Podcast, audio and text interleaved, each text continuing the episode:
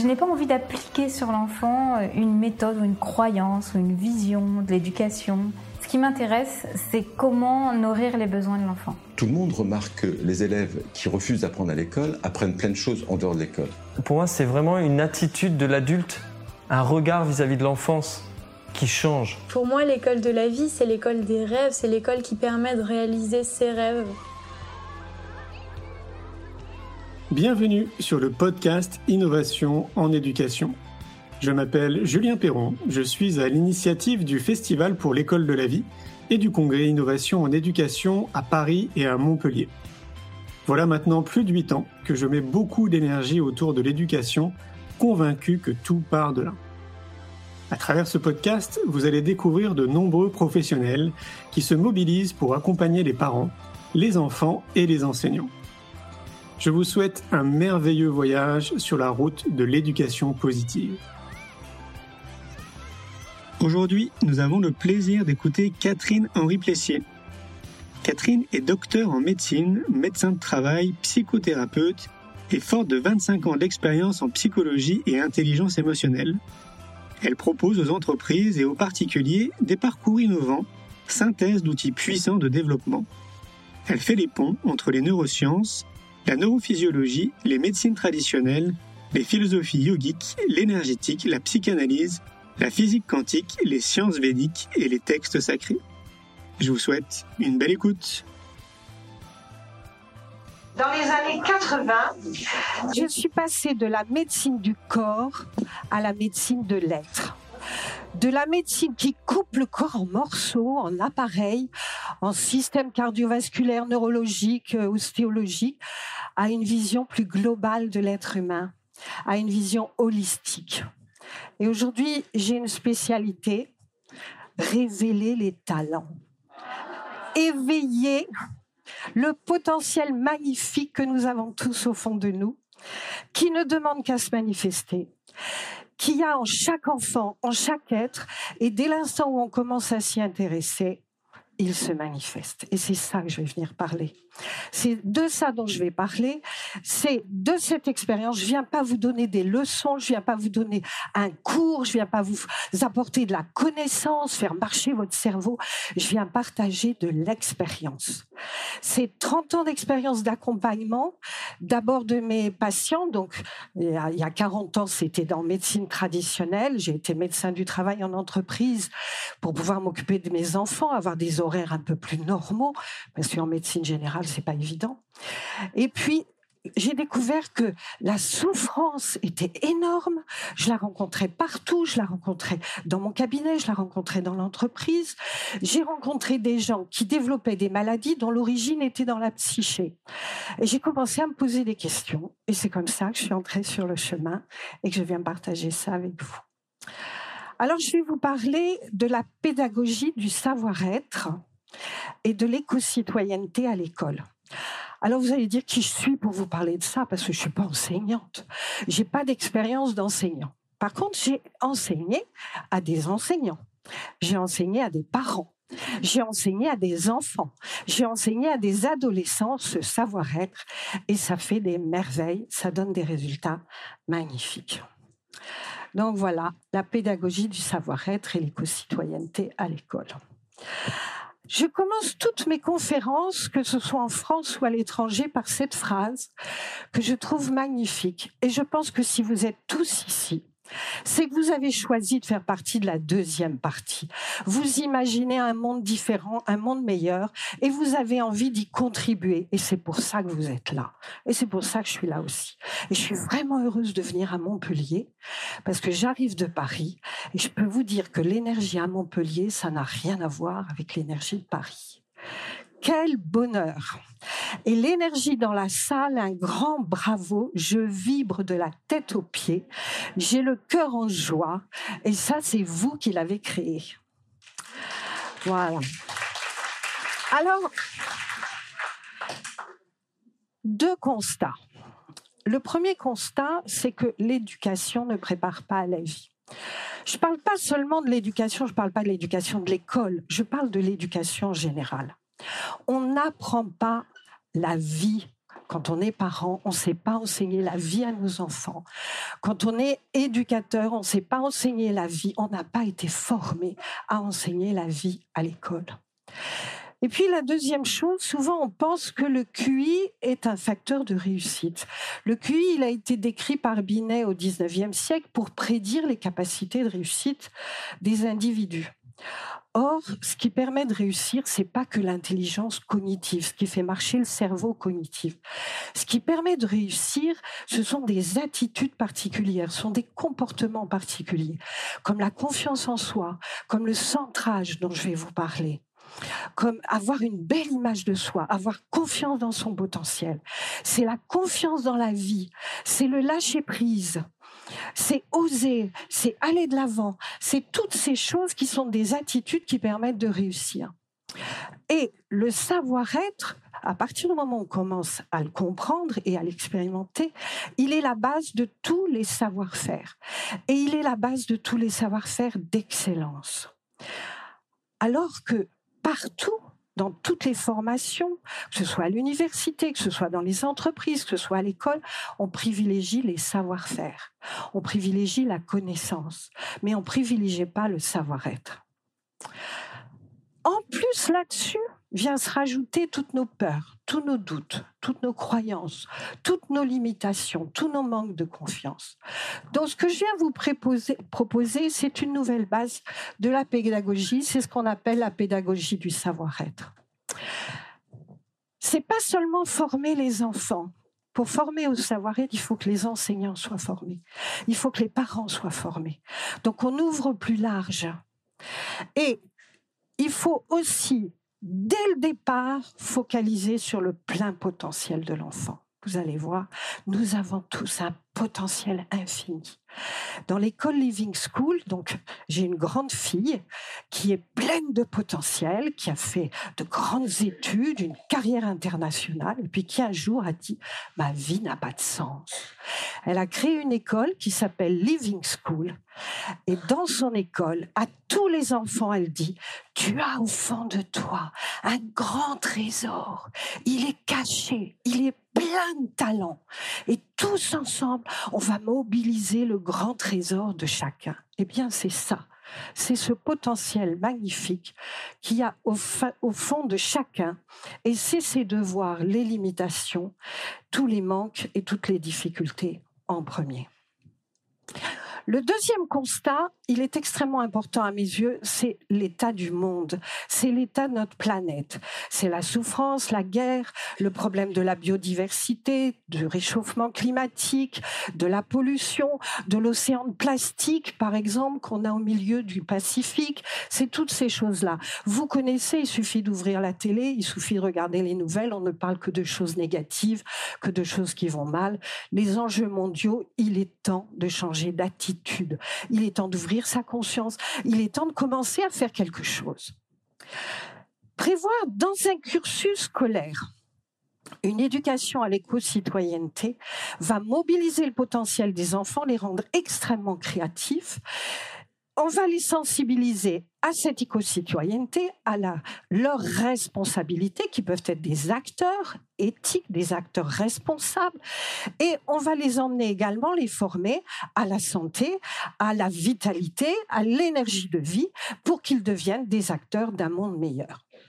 Donc je reviens sur ce potentiel. En chacun de nous existe un potentiel immense en capacité de vision, d'imagination, de choix, de décision, de création, de concrétisation, d'orientation, de dépassement et d'évolution dans le but de contribuer à ce monde meilleur.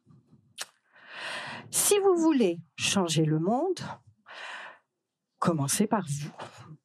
J'adore cette phrase de Gandhi et elle est bien vraie. Alors, qu'est-ce que c'est que cette pédagogie du savoir-être?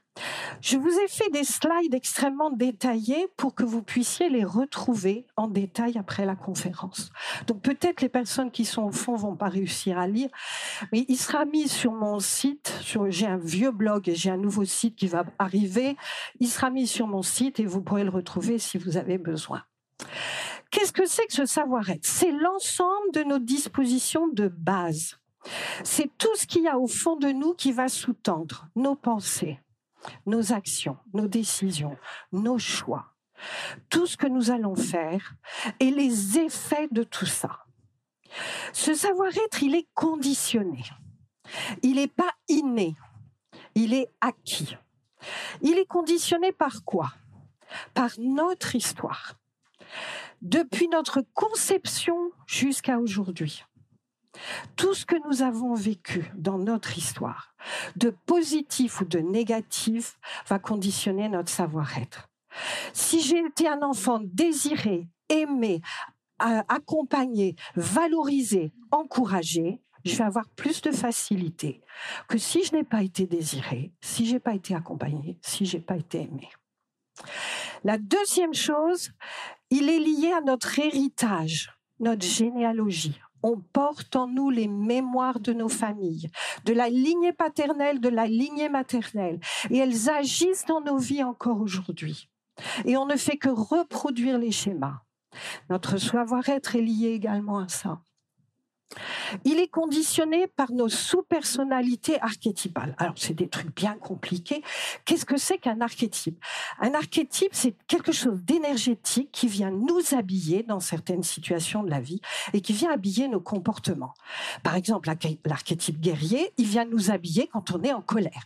Et au lieu d'être un crocodile, on va devenir un dragon si l'archétype guerrier vient prendre de la puissance en nous.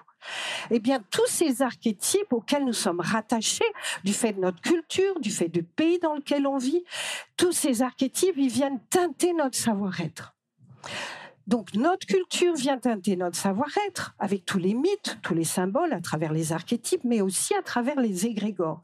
Les égrégores sont les formes pensées dans lesquelles on vit, celles qui appartiennent à nos milieux sociaux, celles qui appartiennent aux religions, celles qui appartiennent au régime politique dans le pays dans lequel on vit, etc. Tout ça vient teinter notre savoir-être. Toutes nos croyances, tout cela fonctionne.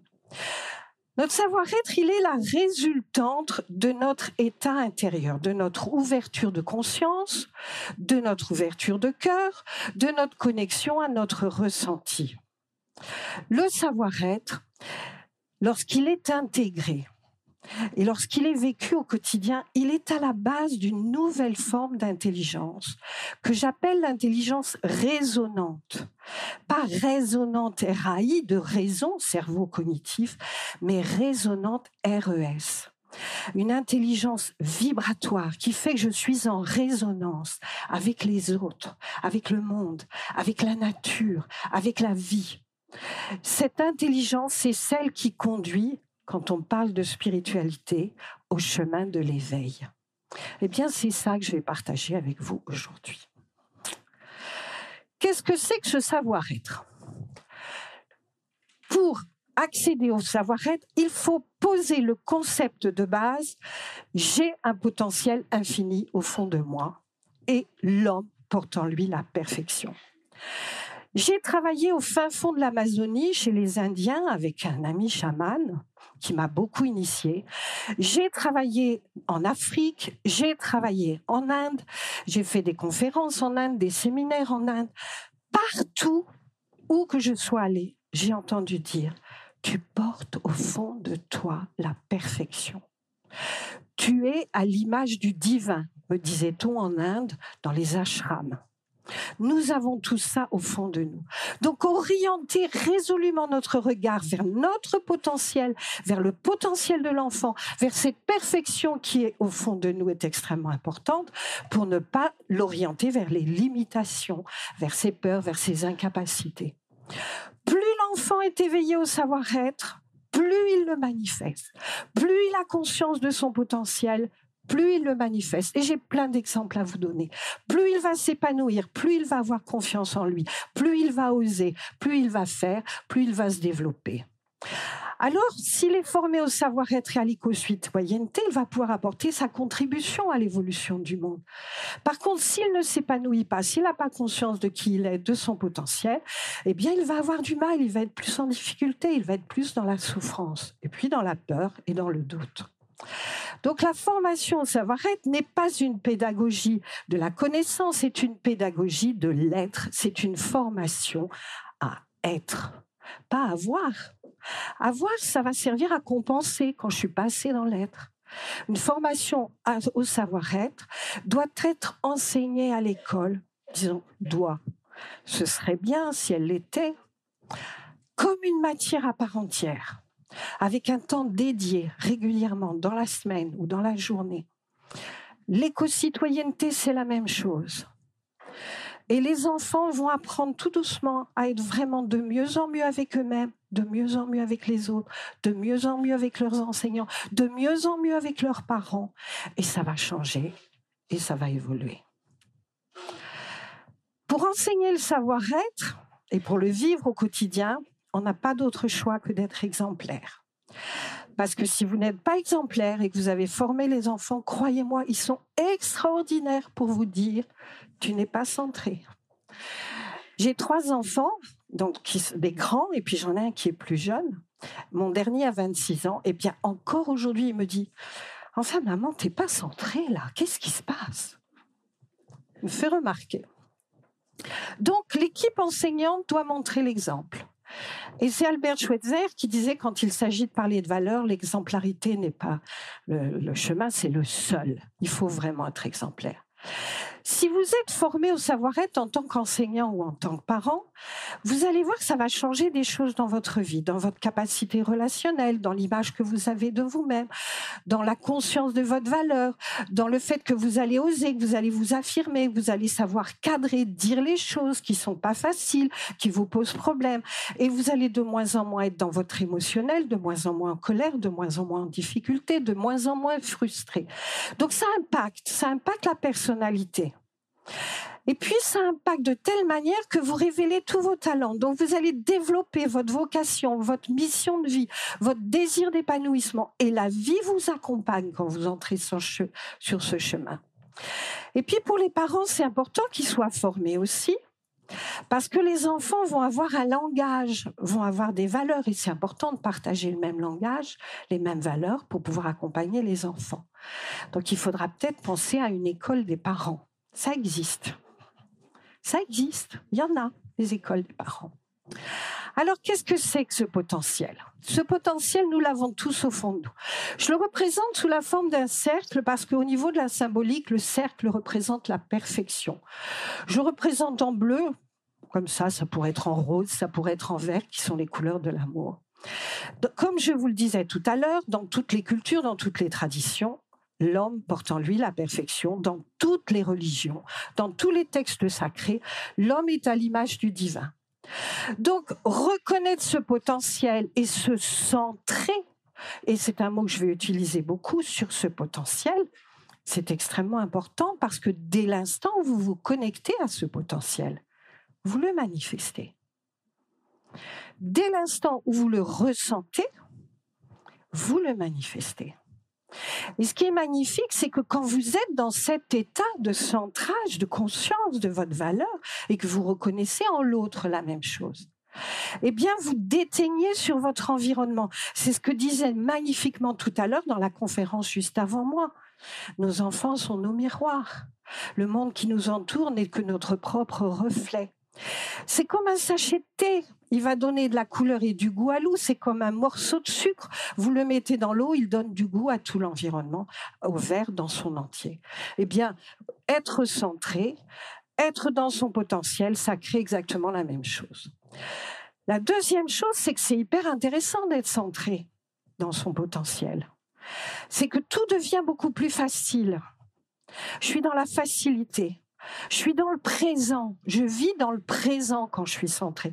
Je suis pas dans le futur avec mon mental qui va me dire je vais pas être à la hauteur, je vais pas être capable, je vais pas savoir faire. Je suis pas dans le passé à me dire oh, mon Dieu mais qu'est-ce que j'ai dit? Mais c'est pas c'est pas possible pour qui je vais passer? Puis de toute façon c'est toujours à moi que ça arrive. Là je suis dans le passé. Là je suis dans le futur. Quand je suis centrée, je suis dans le présent.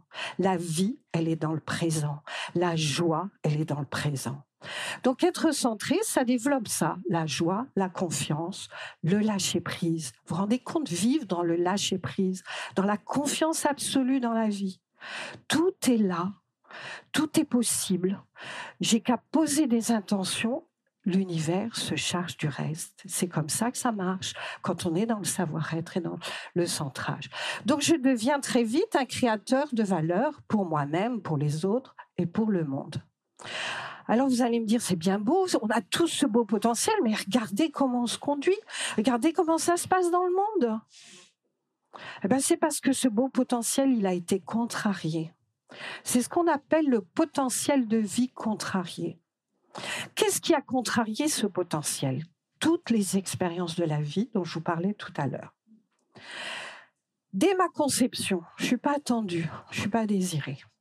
J'ai vu la semaine dernière dans mon cabinet quelqu'un qui était issu d'un viol.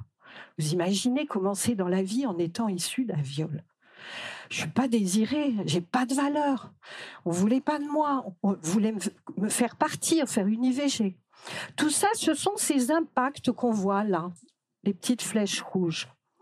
Si pendant la grossesse, je ne reçois pas d'amour, je suis pas attendue, j'ai pas de valeur. Qu'est-ce que je viens faire ici? Si dans mon éducation, et j'ai été maman, mes enfants ils disent qu'ils ont eu deux mères. La première, une marâtre. C'est mon neveu un jour qui m'a dit oh, Mais c'est fou ce que tu as changé. Oh, mais c'est fou, avant t'étais. Enfin, t'étais. Et j'entends mon aîné qui dit Une marâtre. Et qui se rattrape aussitôt après pour dire Maintenant, t'es une super mounette. Et mon dernier, qui a 26 ans aujourd'hui, qui baigne dedans parce que lui, il est né après que j'ai changé. Lui, il me dit, tout juste acceptable. Donc vous voyez, quoi qu'on fasse, avec la meilleure volonté du monde, on ne sera jamais des parents parfaits. On fait de son mieux. Mais on a tendance à dire à nos enfants, tu es comme si, tu n'es pas comme ça, tu n'es pas sage, tu ne fais pas ce qu'il faut, tu feras jamais rien de tes dix doigts. Mais mon pauvre, t'es nul. Enfin bon, on fait de temps en temps quand on est fatigué, enfin j'espère que vous le faites encore. Il n'y a pas que moi. Donc, tu es toujours en colère, tu n'es jamais content, tu es insatisfait. Et donc, toutes ces choses viennent de l'extérieur. Et on met toujours tu es. Et l'enfant, il va apprendre à mettre son repère à l'extérieur. Mes parents, ils savent mieux que moi qui je suis, puisqu'ils me disent tu es. Et du coup, je vais oublier de mettre mon repère à l'intérieur pour retrouver mon beau potentiel. Donc tous ces traumatismes, toutes ces blessures dont on parlait dans la précédente conférence, toutes ces blessures de l'âme, tous les abandons, les rejets, les injustices, les trahisons, toutes ces blessures qu'on appelle les blessures de l'âme, les, les, les abus, le non-respect du corps de l'enfant, toutes ces blessures, font des impacts et créent ce qu'on appelle mon référentiel de mémoire négative dans mon histoire, dans mon inconscient. Et donc toutes ces mémoires, tous ces impacts, elles vont former des mémoires. C'est comme des nœuds, c'est comme des boules. Et ces mémoires, elles vont se stocker dans deux endroits, dans mon cerveau limbique, dans le centre de la mémoire, la zone réticulée, dans l'amygdale. Et elles vont se stocker également dans mes muscles. Quand on fait des massages et qu'on passe sur les muscles, on sent quelquefois il y a des boules et quelquefois il y a des émotions qui remontent. Peut-être certains, je vois qui disent oui, oui. Les, mémoires sont dans nos muscles. Et les mémoires qui se répètent beaucoup et beaucoup de génération en génération, elles sont jusque dans nos cellules. Et vous avez peut-être entendu, entendu parler du décodage cellulaire, du décodage biologique. C'est juste pour aller chercher les mémoires dans nos cellules qui vont jusqu'à faire des modifications d'ADN. Et la science vient de le démontrer que les mémoires transgénéalogiques, aujourd'hui, on démontre qu'elles ont fait des modifications dans l'ADN des cellules. Eh bien, toutes ces mémoires, elles viennent impacter mon beau potentiel. Et à mesure que je suis impactée, tous les talents qui sont en lien avec t'es pas capable, tu feras jamais rien de tes dix doigts, je les oublie, je les refoule et je les fais descendre dans mon inconscient. Le petit schéma jaune avec les petites étoiles rouges, c'est le schéma de l'inconscient des psychanalystes. Ces mémoires, elles replongent, elles vont se refouler dans mon inconscient parce que si elles restent dans le conscient, elles sont douloureuses, elles me renvoient une image négative de moi, donc je les mets au fond, je mets des couverts par-dessus et je mets beaucoup d'énergie pour le laisser au fond. Et puis tous les beaux talents, tout le potentiel qui était associé autour de ces mémoires, je l'ai refoulé au fond. Et donc dans mon inconscient, j'ai un grand trésor, rempli de talents, rempli de qualités que j'ai complètement oublié. Voilà où ça se trouve. Arrivé à l'âge adulte, à l'adolescence même, j'ai une image de moi un peu rikiki, un peu en souffrance, le petit schéma bleu là en bas. Et toutes ces mémoires sont stockées dans le schéma bleu sur le cerveau qui correspond au cerveau limbique. C'est la partie centrale du cerveau avec les gros noyaux comme le thalamus, les corps calleux qui font les jonctions entre les deux hémisphères. Donc voilà ce qui se passe. J'ai appris à mettre mon repère à l'extérieur. J'ai intégré au fond de moi que je suis pas à la hauteur, je suis pas capable, je suis trop, je suis moins, je suis plus, je suis le moins, etc. Ou je suis différent. J'ai intégré tout ça et je vais construire autour de moi une couche de personnalité extérieure remplie de souffrance, remplie de ces images négatives de moi-même. Et cette couche, la voici, elle est là en rouge, pleine de piquants, et dedans, il y a toutes les mémoires de mes souffrances du passé. Et le problème, c'est que je vais m'identifier à cette couche de plus en plus. Et quand je vois des adolescents arriver à mon cabinet, je leur demande alors, quels sont tes talents? Quelles sont tes qualités? Tu as un trésor magnifique au fond de toi. Ils font des yeux comme ça en disant Moi, des talents Mais moi, je suis nulle. D'abord, si je suis chez vous, c'est bien la preuve que je suis nulle. Souvent, ils disent ça. Donc, je, m'identifie à ma couche et j'oublie mon beau potentiel. Il est toujours là, la moitié ou les trois quarts sont dans mon inconscient, mais je l'oublie. Et puis là-dessus vient se rajouter ben, le doute, la peur, la frustration, la tristesse, la dépression. Et voilà. J'ai mon repère à l'extérieur, donc j'ai plus la connaissance et la conscience de qui je suis. Et puis cette couche, elle va être à l'origine de comportements reptiliens dont on parlait tout à l'heure à la conférence précédente, qui viennent du cerveau reptilien. Ces comportements reptiliens, il y en a trois sortes. Le crocodile, il a trois façons d'agir. Soit il sort les crocs, il cogne, il grogne, il mange tout cru. Soit il fuit, parce que celui qui est en face de lui va être un peu plus gros, comme l'hippopotame par exemple, et donc il repart dans sa mare. Soit il se replie, il jette un œil, il attend que ça passe, et il rentre dans sa coquille, enfin il se replie à l'intérieur de lui-même. Ça, c'est ce qu'on appelle les comportements reptiliens et je vais vous les expliquer un peu plus en détail. Le crocodile, il est piloté par le cerveau reptilien c'est un cerveau réflexe. Le cerveau reptilien, c'est le bulbe rachidien et la moelle épinière. Ça, c'est le cerveau reptilien. Tous les crocodiles, tous les reptiles, les varans, les lézards, les gros serpents, ils ont tous ce cerveau-là. C'est le cerveau des automatismes. C'est le cerveau de la régulation du corps humain. Il est conditionné. Il a un programme, un disque dur à la naissance. Et il gère tout ça tout seul de façon magnifique. C'est un programme qui dit, quand il se passe ça, ton corps, il fait ça. Quand il se passe ça, le cœur, il fait ça, la respiration fait ça. Tout ça, c'est automatique et ça marche très bien. Donc, le crocodile est piloté par le tronc cérébral et il vient de ma couche. Le problème, c'est que quand je suis dans ma couche, je suis pas créateur de valeur. Quand je suis dans ma couche, je suis dans ma colère, dans ma frustration, dans ma tristesse, dans mes doutes. Quand je suis dans cet état, je ne suis pas créateur de valeur. Comment ça marche? Toutes les situations que je vis. Le fait de venir faire une conférence ici devant vous, c'est une situation. Cette situation a des informations. Je suis face à un public. Dans le public, il y a des personnes, majorité jeunes, mais il y a des personnes plus âgées, des bruns, des blondes, des, brunes, des châtains, des, des moustachus, des sans moustaches, etc. Il suffit qu'il y ait une seule information dans cette situation qui va être scannée par mon cerveau limbique. Les informations qui caractérisent la situation présente sont scannées. C'est Google. Moustache, natte, cravate rouge, manteau blanc. Vous voyez, une seule. C'est scanné dans mon cerveau limbique et ça va chercher à quoi ça ressemble. Si ça ressemble à une mémoire positive, Quand j'étais jeune, je récitais des récitations, on faisait des grandes fêtes et on faisait des spectacles. Et avec la famille, les cousins, il y avait une ambiance formidable et nos parents adoraient ça, nous valorisaient, nous faisaient des cadeaux, c'était magnifique et on adorait monter ça et être en public. C'est une situation positive. Mon cerveau va dire Oh oui, j'aime. Le cerveau limbique, c'est le cerveau des émotions. C'est celui qui dit j'aime ou je n'aime pas. Il dit j'aime. Mes trois cerveaux fonctionnent en harmonie. Avec mon cerveau cognitif, cerveau droit, j'ai la vision globale.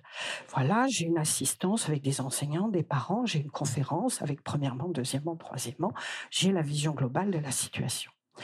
Avec mon cerveau gauche, j'ai la vision de détail. Ah, il faut pas que j'oublie tel détail avec mon cœur, ma dimension affective, avec mon cerveau limbique, je dis ah oui j'aime, oui j'ai envie, oui j'ai envie de partager, ah ça me fait super plaisir. Et puis avec mon corps, le corps il dit oh là-haut tout est calme, tout va bien. Le cerveau limbique et le cerveau, il envoie le message au cerveau reptilien, cool, le cœur est calme, la tension artérielle est calme, la respiration est calme, la tension musculaire est calme. Je suis centrée, je suis détendue, je suis dans le plaisir, je suis dans la joie et je viens partager avec vous.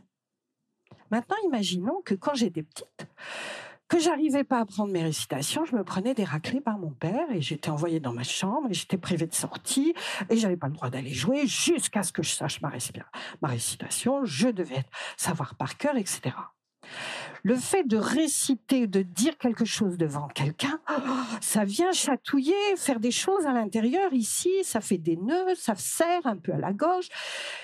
Et dans mon cerveau limbique, ça dit J'aime pas ça. Moi, parler en public, je déteste ça.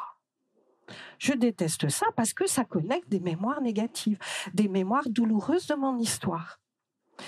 Et donc cette mémoire négative, qu'est-ce qu'elle va faire? Elle va dire attention, clignotant rouge, danger possible. Si tu t'exposes, tu vas t'en ramasser plein la figure, comme quand tu étais petite et que tu savais pas ta récitation. Alors à ce moment-là, mes trois cerveaux, ils rentrent en compétition. Ça coupe avec le cerveau droit. Ça donne le pouvoir au cerveau reptilien, c'est le réflexe l'instinct de survie, celui qui va me défendre, celui qui va prendre soin de moi pour que je reste en sécurité. Et donc, ça génère ce qu'on appelle un stress. Depuis le cerveau limbique, il y a le, thalamus, qui est un gros noyau, qui va envoyer une information à l'hypophyse, qui va envoyer une information cortico-surrénale, qui vont libérer de l'adrénaline, stress, peur. Le cerveau reptilien va prendre les commandes. OK, je m'occupe de tout. Il verrouille partout. Résultat, ça agit sur mon corps. Il faut que tu sois prête, soit à attaquer, soit fuir. Donc, fréquence cardiaque, tu augmentes, il faut que tu amènes de l'oxygène. Respiration, tu augmentes, il faut que tu amènes de l'oxygène aussi. Tension artérielle, tu montes, la pression augmente. Tension musculaire, il faut que tu sois prêt. La tension musculaire se met en route. Donc, il y a toute une réaction au niveau du corps qui se met en place. Et ça dit, je n'aime pas, je suis pas centré, je suis décentré. Le pouvoir est à mon cerveau limbique. Résultat, je ne suis pas créateur de valeur et je deviens un crocodile. C'est mon crocodile qui va s'exprimer. C'est comme ça que les enfants l'appellent à l'école. Je suis en réaction. Alors que quand mes trois cerveaux coopèrent et que la mémoire est positive, je suis dans l'action. Qu'est-ce qu'on peut faire face à ça? Eh bien, c'est pas difficile. Il y a une technique toute simple qui permet de passer du décentrage au centrage. C'est très simple et je vais vous inviter à le faire. Dès l'instant où vous êtes décentré, quand on est décentré, il y a des peurs, il y a une accélération énergétique, ça chauffe dans le mental. Eh bien, il faut faire redescendre.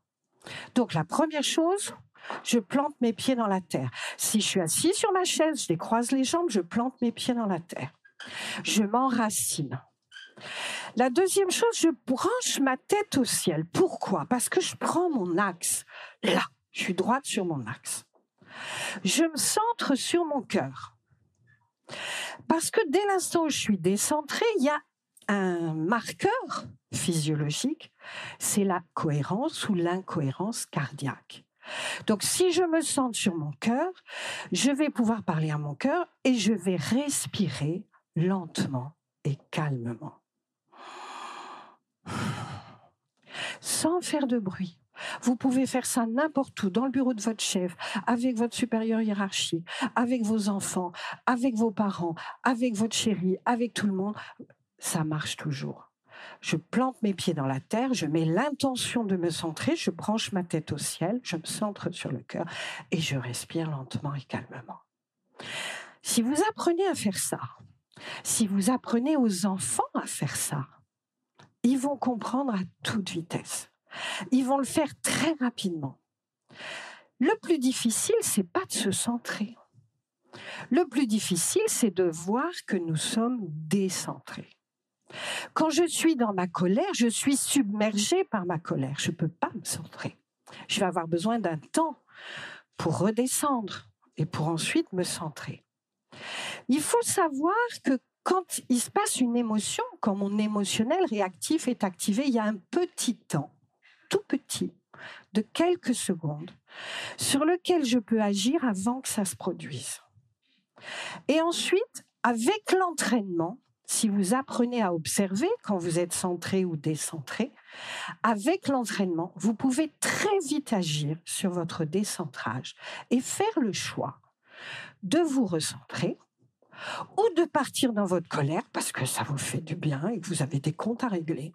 Mais vous le faites en conscience. Et vous assumez ensuite les conséquences.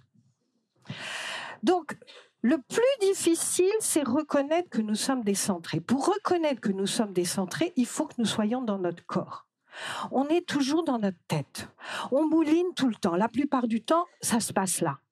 C'est simple, quand je fais des formations en entreprise ou des séminaires, la plupart des gens sont dans leur tête et quand je leur demande qu'est-ce que tu ressens, vous savez ce qu'ils répondent Je pense. C'est pas le ressenti. Voilà. Donc il faut apprendre à mettre son repère à l'intérieur, reconnecter son corps, reconnecter son ressenti et accueillir ses émotions et accueillir le fait que ben, je suis pas parfait, que je peux avoir des états d'âme, que je peux avoir des frustrations, que je peux avoir me sentir pas respecté, qu'il y a plein de choses qui peuvent me mettre en colère et me décentrer. Eh bien, le plus difficile, c'est d'accepter cette vulnérabilité, de mettre son repère à l'intérieur et de connecter son ressenti. C'est pas de se recentrer. Si vous retenez qu'une seule chose ce soir, retenez comment je me centre et entraînez-vous. Au début, vous allez vous entraîner, mettez-vous des petits bips, mettez-vous des petits bips sur votre téléphone et puis faites la pause. Comment je suis? Est-ce que je suis détendu Est-ce que je suis stressé Est-ce que je suis speedé Est-ce que je suis en paix? Et observez. Et si vous n'êtes pas centré, recentrez-vous. Et puis tout doucement, ça va devenir réflexe. Tout doucement, avec de l'entraînement, vous allez vous apercevoir, ah, je suis en train de me décentrer. Je respire, je me recentre. Et ça marche très bien. Et les enfants apprennent ça avec une vitesse incroyable. Et dès qu'ils ont intégré, je peux vous garantir que si vous n'êtes pas centré à côté d'eux, toi, ton crocodile, il va bientôt sortir. C'est comme ça qu'ils disent. Voici le marqueur physiologique, la cohérence cardiaque. Dans le schéma du haut, c'est quand mon cœur est en incohérence, c'est-à-dire que ma fréquence cardiaque varie très très fort. Elle fait des écarts entre 60 et 90 100 et elle n'est pas régulière. Et si on superpose avec un enregistrement électroencéphalographique, on va voir que le cerveau fonctionne de la même manière. Quand je suis décentré, mon cerveau fonctionne en bêta. C'est comme ça qu'il est dans le stress, quand je suis speedé, quand je cours. Quand je suis en cohérence, les variations de ma fréquence cardiaque forment une belle sinusoïde régulière avec des variations régulières entre 60 et 80. En général, le rythme est plus lent. Si je fais un enregistrement d'électroencéphalogramme quand je suis centré, je suis en onde alpha, de très belles ondes sinusoïdales qui se correspondent exactement aux ondes de la cohérence cardiaque. Alors maintenant, comment il faut faire pour se former au savoir-être Comment ça se passe pour les enfants? Eh bien, dès l'instant où ils sont dans le repère intérieur et dans leur ressenti et qu'ils ont appris à se centrer, ça fait des merveilles. Parce qu'ils se rendent compte que cet indicateur du ressenti est juste. Et ils vont plus tenir compte de tout ce qui vient de l'extérieur. Ils vont plus accepter de faire des choses qui sont pas bonnes pour eux, pas bonnes pour le plus grand bien de tous, et ils vont pouvoir s'affirmer. Le fait d'être centré, de sentir si c'est juste ou pas, et d'oser s'affirmer, ça va changer beaucoup de choses. Par exemple, pour la violence dans la cour de récréation, les enfants apprennent à dire stop. Stop à la violence, à dire tu es dans ton crocodile, recentre-toi. Qu'est-ce qui se passe? On verra plus tard. Il y a même des, enfants médiateurs qui vont accompagner ceux qui n'ont pas encore intégré, à gérer tout ça. Ils vont développer des personnalités qui sont très équilibrées, ils vont oser, ils vont s'affirmer, ils vont pouvoir dire les choses, ils parlent comme des adultes éveillés, c'est absolument magnifique. Et ils ont une grande force intérieure qui leur permet de faire des choses incroyables, comme par exemple le petit Elmar, qui est un enfant euh, qui vient d'Islande et donc qui était à Living School. Et Elmar, à l'âge de 12 ans, est allé faire tout seul une conférence à Reykjavik pour présenter Living School avec ses parents qui étaient d'origine islandaise. Devant le ministre, les professeurs, les enseignants, vous voyez, une belle salle comme ici. Et cet enfant, à l'âge de 12 ans, s'est exprimé il avait peur de rien. Il a expliqué le savoir-être, il a expliqué le centrage, il a expliqué ce qu'il avait vécu quand il était arrivé, qu'il se sentait nul, pas capable, pas à la hauteur, et qu'aujourd'hui, il avait la conscience qu'il avait un trésor magnifique au fond de lui.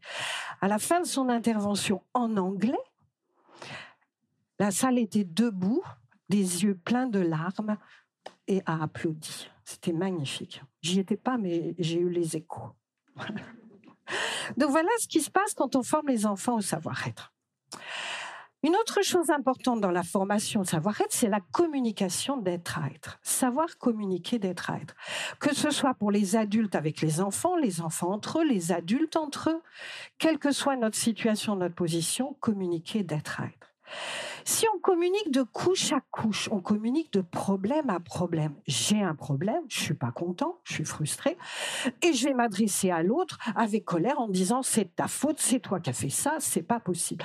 Je suis décentré et je vais avoir une vision réduite. J'ai pas la vision globale. En plus, quand je suis décentré, j'ai pas accès à mon cerveau droit qui me donne la vision globale de la situation. J'ai accès juste au cerveau gauche qui donne que les détails et je vais pinailler sur les détails.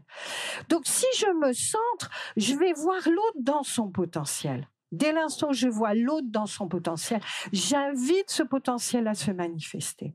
C'est automatique, c'est énergétique, ça se fait tout seul. Quand je le, on le fait avec des équipes dans les entreprises, quand je le fais avec des équipes d'enseignants, quand je le fais avec des adolescents, quand je le fais avec des gens qui viennent en séminaire avec moi, ça marche tout seul. Ça fait de très beaux résultats. Je vois l'autre dans ce qu'il a de meilleur. Je me sens sur ce que j'ai de meilleur. Ça crée une énergie, ça crée une vibration qui fait que ça change, ça bouge et il se crée des choses positives tout autour. Donc c'est une communication de personne à personne et surtout sans jugement de valeur. Dès l'instant où je dis tu es, je suis dans le jugement. Et le pire jugement, c'est celui qu'on a vis-à-vis de soi. C'est celui qui est le plus difficile à limiter. Deuxième chose importante en dehors de la communication d'être à être, et on verra de la communication non violente après, valoriser. Comment je fais réactualiser le potentiel des enfants? Je valorise. Valoriser tout ce qui peut être valorisé. Toutes les réussites. Il ne s'agit pas de flatter. Il faut que ça parte du cœur. Il faut que ce soit juste, valorisé. La moindre petite chose, vous la valorisez et vous reconnectez au grand trésor. Qu'est-ce que ça fait cette valorisation? Plus je suis valorisée, plus je reprends conscience de mon grand trésor, plus je reprends confiance en moi. Ça encourage, ça permet le dépassement, ça permet la confiance en soi, on quitte les peu mieux faire ou t'es nul et on va vraiment tourner son regard vers le potentiel infini de l'enfant. Une chose extraordinaire que j'adore, que moi j'ai pratiqué pendant des années quand j'ai commencé à apprendre le savoir-être, parce que vous savez, il y a 30 ans, j'avais une image de moi épouvantable. Je n'existais qu'en tant que médecin, derrière mon masque, derrière ma persona, derrière ma fonction. Mais moi, l'être Catherine, je savais pas qui c'était. Puis vraiment, j'étais pas douée, j'étais nulle. J'avais tous les défauts. J'étais pas une bonne maman, j'étais pas une bonne épouse, j'étais rien, quoi. Et puis, ben, j'ai commencé à faire les cahiers de réussite. Et j'écris dans mon cahier toutes mes petites réussites, tous mes petits dépassements. J'ai osé, j'ai fait, j'ai réussi ça, je suis restée centrée en telle situation alors qu'avant je pétais les plombs, etc., etc. Le cahier de réussite avec les enfants, c'est quelque chose de magique. Toutes les semaines, on ouvre le cahier de réussite et on écrit toutes les réussites de la semaine. Alors, pas seulement les réussites, j'ai réussi mes opérations, j'ai fait mon calcul, euh, j'ai été sage en classe, pas ça, mais aussi les réussites à la maison. J'ai réussi à faire du vélo sans petite roulette. J'ai réussi à aider mon frère pour ceci, pour cela. J'ai réussi à calmer ma petite soeur qui pleurait pendant que maman était au téléphone. D'ailleurs, c'est une très jolie histoire, ça. C'est un petit, un petit, petite fille qui a son petit frère qui pleure, qui hurle, et sa maman a un coup de téléphone très important à passer pour son travail. Et elle dit à ses enfants, j'ai un coup de téléphone important, j'ai besoin de travailler très sage pendant que je vais passer mon coup de téléphone. Alors le petit garçon, il a 7 ans, il est à Living School, et il entend son petit, la petite fille, elle a 7 ans, et elle entend son petit frère qui pleure. Et elle lui dit, mais enfin, tu as un énorme trésor au fond de toi. Je suis sûre que tu vas réussir à calmer tes larmes. Et confiance, tu as un trésor magnifique. Vous vous rendez compte? Le petit s'est calmé sur le champ. La maman, elle était émue quand elle a raccroché le téléphone et qu'elle a vu ses enfants qui se parlaient comme ça. Elle était toute émue, elle est venue le raconter à l'école après. Donc le cahier de réussite, c'est quelque chose de magnifique. C'est mieux que le cahier de notes, mais bon, je sais bien que dans nos systèmes actuels, les notes sont encore nécessaires et obligatoires. Sauf que si on pouvait éviter et faire que des cahiers de réussite, ça changerait tout. Et c'est important de faire aussi le cahier de réussite de toute la classe. Ça valorise la classe, ça crée l'esprit d'équipe, ça crée l'entraide. Ça crée la coopération. Et on réussit tous ensemble. Il n'y en a pas un qui réussit et pas les autres. On gravit la montagne tous ensemble. Il n'y a pas de perdant. Donc, on est dans la coopération. On n'est pas dans la, la compétition. C'est extrêmement important. Notre monde actuel nous met tous en compétition permanente. On est souvent, moi je me souviens quand je faisais avec mes aînés et qui me disaient j'ai eu 18 et je demandais oui, c'était quoi la meilleure note de la classe? Ben voilà, compétition. Il fallait qu'il soit le meilleur. Voilà. Donc la compétition, elle fabrique toujours un gagnant et un perdant. Quand on réussit tous ensemble, il n'y a que des gagnants et ça crée vraiment une dynamique dans la classe, dans les groupes, que ce soit dans le monde de l'entreprise, parce que ça, je l'enseigne aussi bien dans le monde de l'entreprise, même dans différents pays, dans différentes cultures, ça marche très bien partout. La coopération naît dès l'instant où cesse la compétition. On est là, un pour tous, tous pour un. Alors ensuite, on va parler du savoir-être qui met en, vibration, qui met en mouvement les quatre niveaux de l'être. L'être humain fonctionne sur quatre niveaux. C'est Platon qui, un des premiers, en a parlé en parlant du soma, le corps, de la psyché, la dimension du cœur, la dimension émotionnelle affective, le nous, c'est-à-dire l'intellect, et le pneuma, pneuma en grec ça veut dire l'esprit, une dimension subtile, là au-dessus, on pourrait l'appeler énergie de vie, on peut l'appeler esprit, suivant les cultures, ça peut prendre des noms différents. La dimension, les quatre dimensions de l'être humain doivent être travaillées de la même manière et développées de la même manière. Dans notre monde actuel, c'est la dimension intellectuelle qui prend le pouvoir, qui prend toute la place. Cette dimension intellectuelle, on lui donne notre pouvoir, puisque régulièrement, quand je suis dans ma couche, je laisse le pouvoir à mon mental qui mouline et tu vas pas être à la hauteur et tu vas pas savoir et tu vas pas être capable et, puis, et si j'osais, et si j'osais pas, etc. Et j'aurais pas dû. Et vous connaissez hein, le petit discours intérieur. Cette dimension intellectuelle, ce mental, il doit être au service de la vie. Je ne dois pas m'identifier à mon mental. Mon mental, il passe son temps à chercher au dehors qui je suis, à me comparer avec les autres, à chercher dans le regard de l'autre l'approbation, le fait que je suis digne d'être aimé. Mon mental, il me perd, il fait un écran avec les pensées. Je suis déconnecté de mon essence, je suis déconnecté de mon être. Il doit être au service de la vie. Le mental doit être au service de la vie pour analyser, pour réfléchir, pour conceptualiser, pour apprendre, pour engranger de la connaissance, etc. Avec un cerveau droit plutôt synthèse, un cerveau gauche plutôt vision des tâches, plutôt logique, plutôt mathématique. Quand mes deux cerveaux fonctionnent en harmonie, je suis dans ce qu'on appelle l'intelligence globale. Deuxième dimension, la dimension affective, c'est la dimension du cœur, c'est la dimension relationnelle. C'est-à-dire avoir une relation positive avec les autres, mais le plus difficile souvent, c'est avec soi. Apprendre à s'aimer. Cesser de se dire, mais qu'est-ce que je suis cruche. Ça m'arrive encore, moi, de dire, mais qu'est-ce que je suis nouille. Et là, j'entends ma grande fille, dit, tu entends comment tu te parles? Tu dois être la personne la plus importante pour toi. Tu entends comment tu te parles? Ce sont mes enfants maintenant qui me donnent des leçons. Apprendre à s'aimer, à cesser de se juger, de se condamner. Parce qu'on se condamne, on se sabote, on se fait du mal. Et puis, expérimenter le non-jugement vis-à-vis d'autrui, vis-à-vis de soi. Apprendre à se valoriser. Cahier de réussite. Très bien pour se valoriser. Et puis à valoriser les autres. Valoriser, c'est une démarche d'amour. Je reconnais ce que tu as fait. Je reconnais ta valeur, je reconnais tes qualités. Ensuite, on va apprendre avec la dimension affective à résoudre de façon positive les conflits. Et les enfants, ils apprennent ça à toute vitesse. Ils apprennent le savoir-être et la résolution de conflits très très vite au point que les plus grands deviennent les médiateurs. Et dans les classes, il y a plusieurs médiateurs qui viennent aider. Quand dans la cour de récré, il y a un petit problème, eh bien, ils viennent aider à la résolution du conflit en posant les questions. Qu'est-ce qui se passe?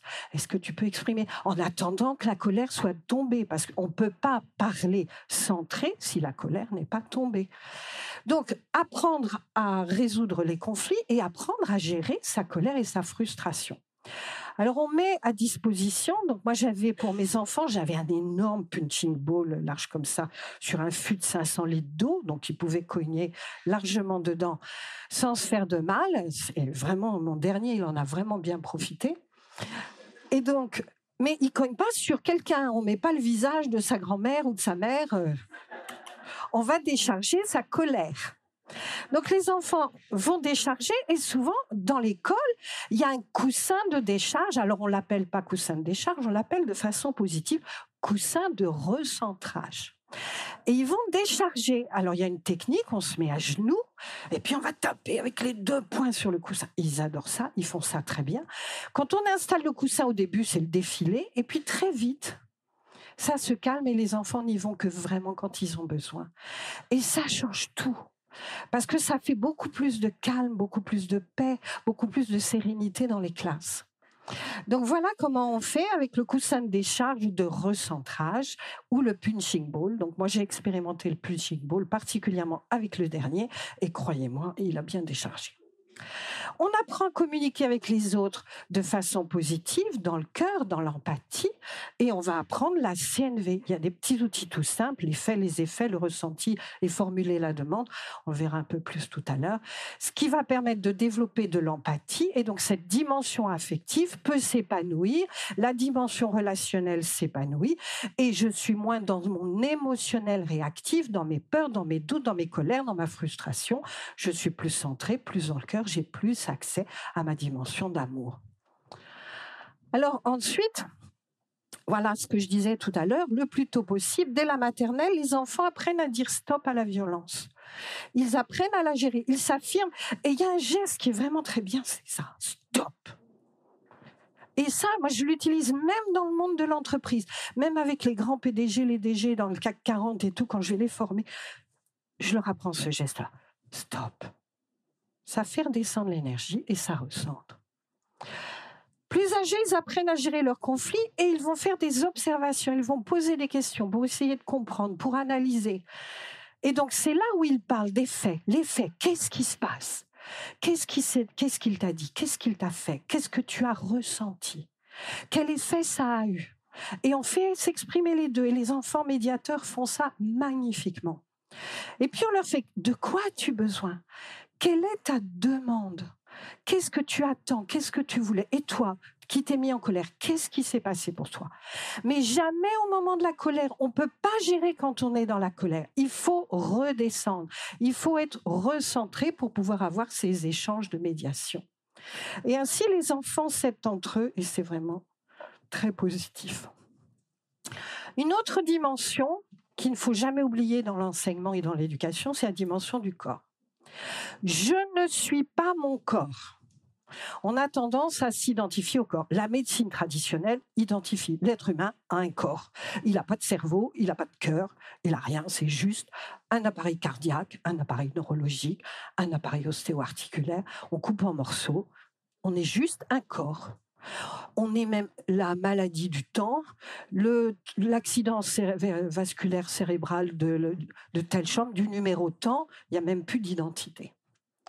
Donc la dimension corporelle, c'est important parce que le corps, c'est le véhicule de l'expérience et c'est le véhicule de la concrétisation. Si vous êtes trop dans votre tête et pas assez dans votre corps, vous ne pourrez pas concrétiser vos projets.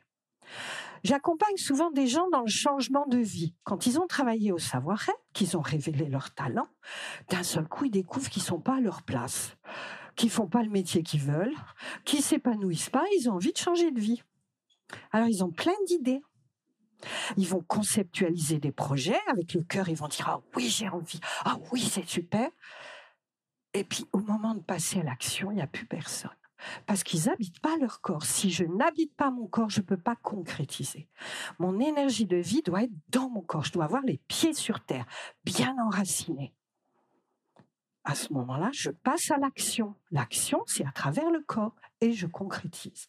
Donc c'est important de former les enfants à la conscience de leur corps. À Living School et puis dans l'autre école dont je vous parlerai, puis la troisième école dont je vous parlerai tout à l'heure, les enfants le matin commencent par de la respiration. Ça centre, ça calme.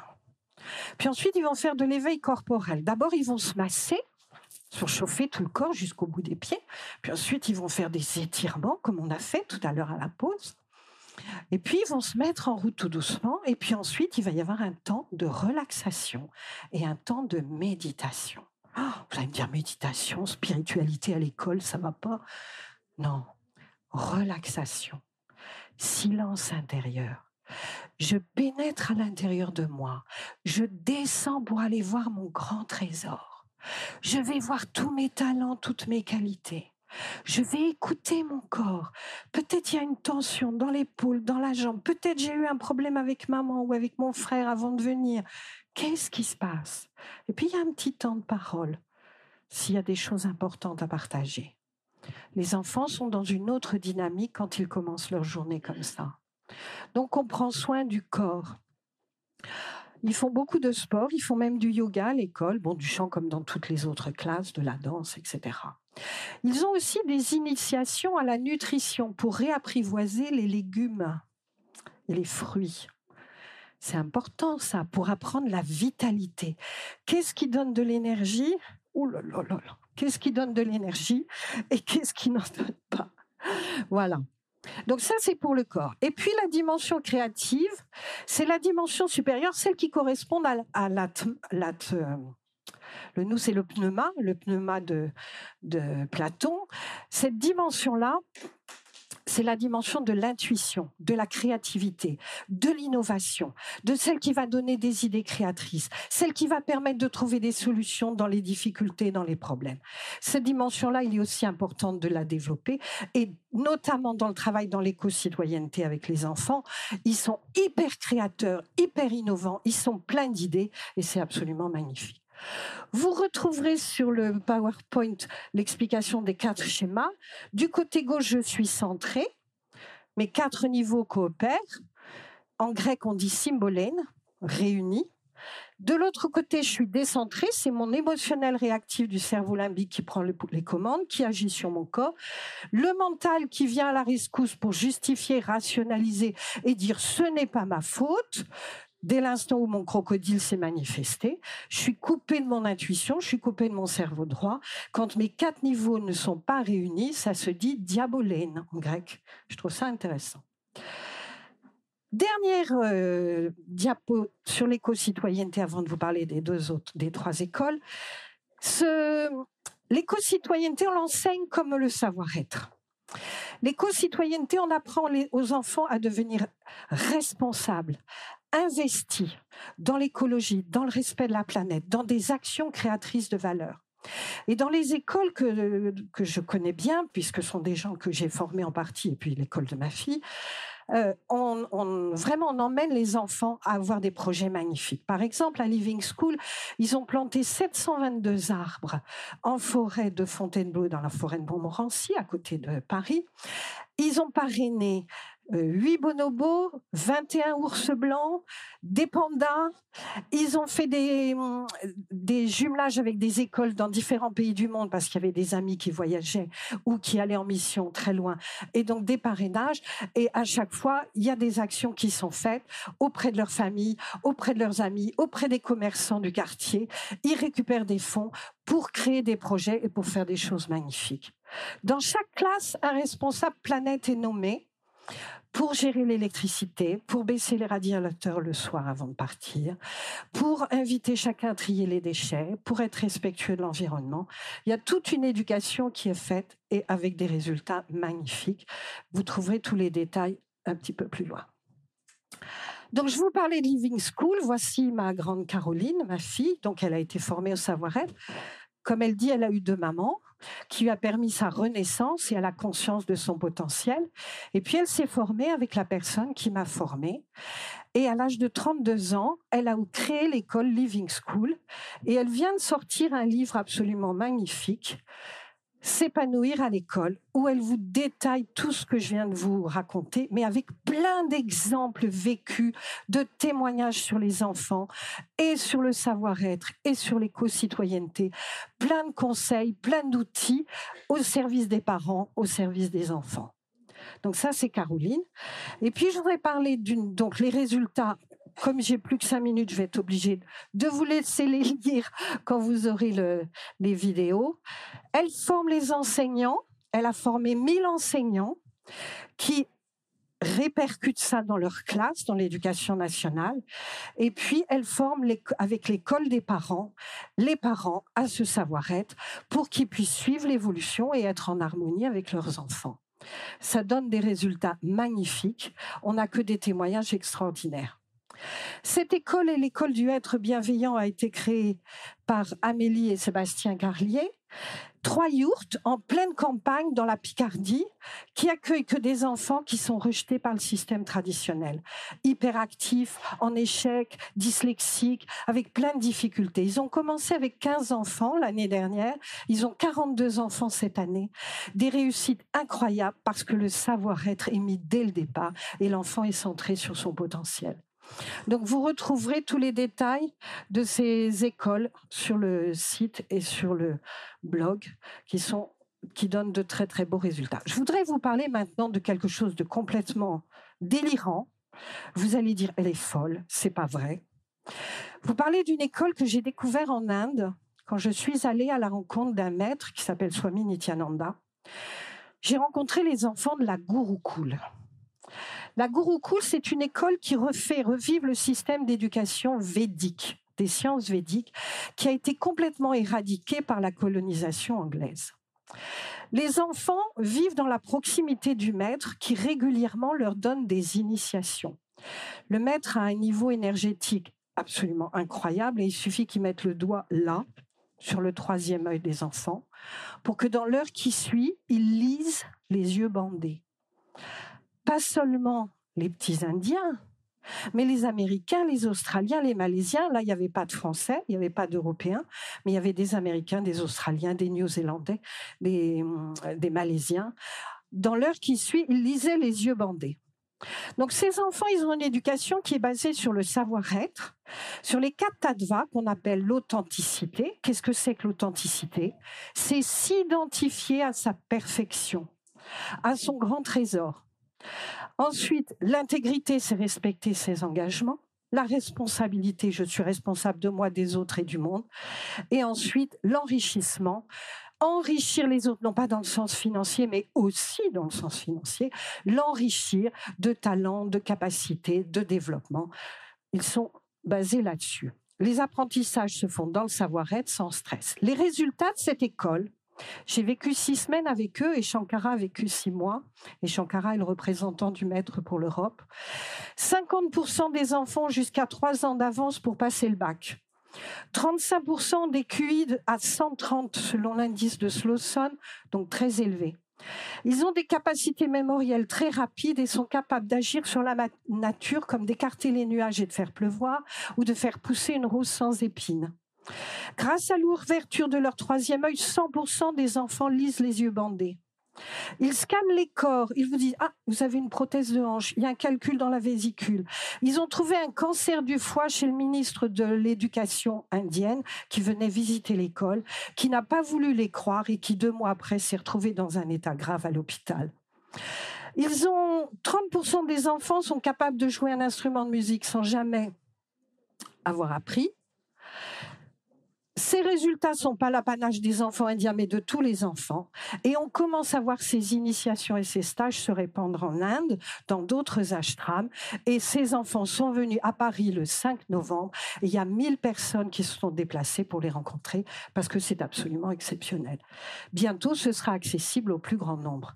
Donc les voici. Ils sont en train de lire les yeux bandés. Dans la photo de droite, ils sont à l'hôpital et on leur fait des examens, des scanners pour essayer de comprendre ce qui se passe au niveau de leur cerveau. En bas à gauche, c'est quand ils étaient à Paris. Et ça, c'est à la récré. Ils sont en train de lire les yeux bandés. Voilà. Alors, permettez-moi d'imaginer un monde. Un monde où tout le monde serait formé au savoir-être. I have a dream, comme dirait Martin Luther King, les parents, les enfants, les enseignants où on pourrait exprimer notre vraie nature, notre potentiel, et puis pourquoi pas être initié à tous ces pouvoirs de lecture, d'éveil euh, intellectuel absolument magnifiques. Pourquoi on ne pourrait pas tous bénéficier de ça? Et commencer dès le plus jeune âge, dès l'école, dès l'éducation avec les parents, pour pouvoir manifester ce potentiel infini. Les enfants sont les créateurs du monde de demain. C'est eux qui vont faire le monde. D'abord, quel monde allons-nous leur laisser? Et nous souhaitons qu'ils puissent créer un monde un petit peu meilleur et faisons confiance à leur potentiel infini. Et on va les aider à le manifester. Alors, you can. Et Elmer, le petit garçon, disait, in education, il y a le you. You can. Voilà ce qu'il a dit. You can. Just do it now. Voilà. Merci beaucoup, Catherine. Un grand merci pour votre écoute. J'espère que vous avez passé un bon moment avec nous. Pour aller plus loin dans votre recherche, nous avons créé un magazine papier, le magazine Innovation en éducation. Un magazine que vous retrouverez uniquement sur abonnement, livré tous les deux mois partout dans le monde. Un magazine 100% éco-responsable, 80 pages en moyenne, sans publicité. À travers le Festival pour l'école de la vie ou le Congrès Innovation en éducation, nous rencontrons des milliers de professionnels qui proposent des solutions pour les parents, les enfants et les enseignants. Ce magazine se veut être un pont avec le podcast, nos événements et les films que j'ai réalisés. On se retrouve maintenant la semaine prochaine et entre-temps, je vous souhaite une très belle route.